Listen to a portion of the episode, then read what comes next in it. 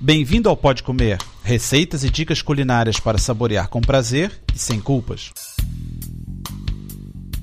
Olá, meu nome é André Alonso. No programa número 97 vou falar de bolos. A primeira receita é de bolo chapéu de bruxa, a segunda de bolo de aipim fácil e a terceira de bolo de fubá. Então vamos ao bolo chapéu de bruxa que é muito fácil fazer.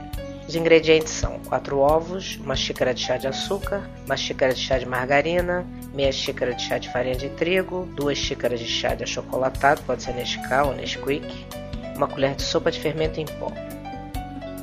Bata todos os ingredientes na batedeira até obter um creme liso. Retire uma xícara de massa e reserve.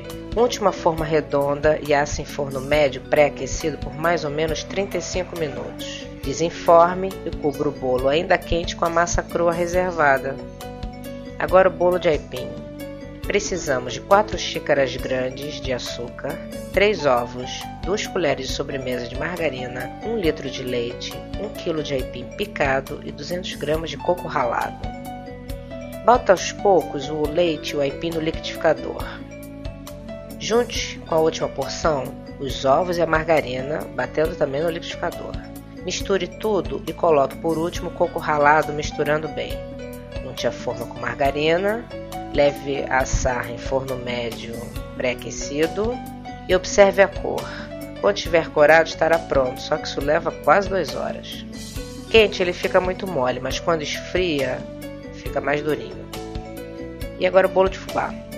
Os ingredientes são 250 gramas de margarina, 3 xícaras de chá grandes de açúcar, 4 ovos, 4 xícaras de chá grandes de farinha de trigo, 2 xícaras de chá grande de fubá de milho, 1 xícara e meia de chá de leite, uma colher de sobremesa cheia de fermento em pó, 100 gramas de coco ralado, que é opcional, e uma pitada de erva doce, que também é opcional.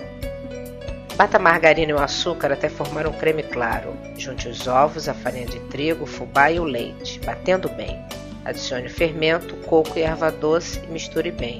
Unte a forma com margarina, pré-aqueça o forno a 180 graus, coloque para assar.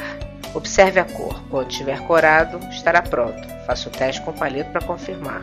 E bom apetite!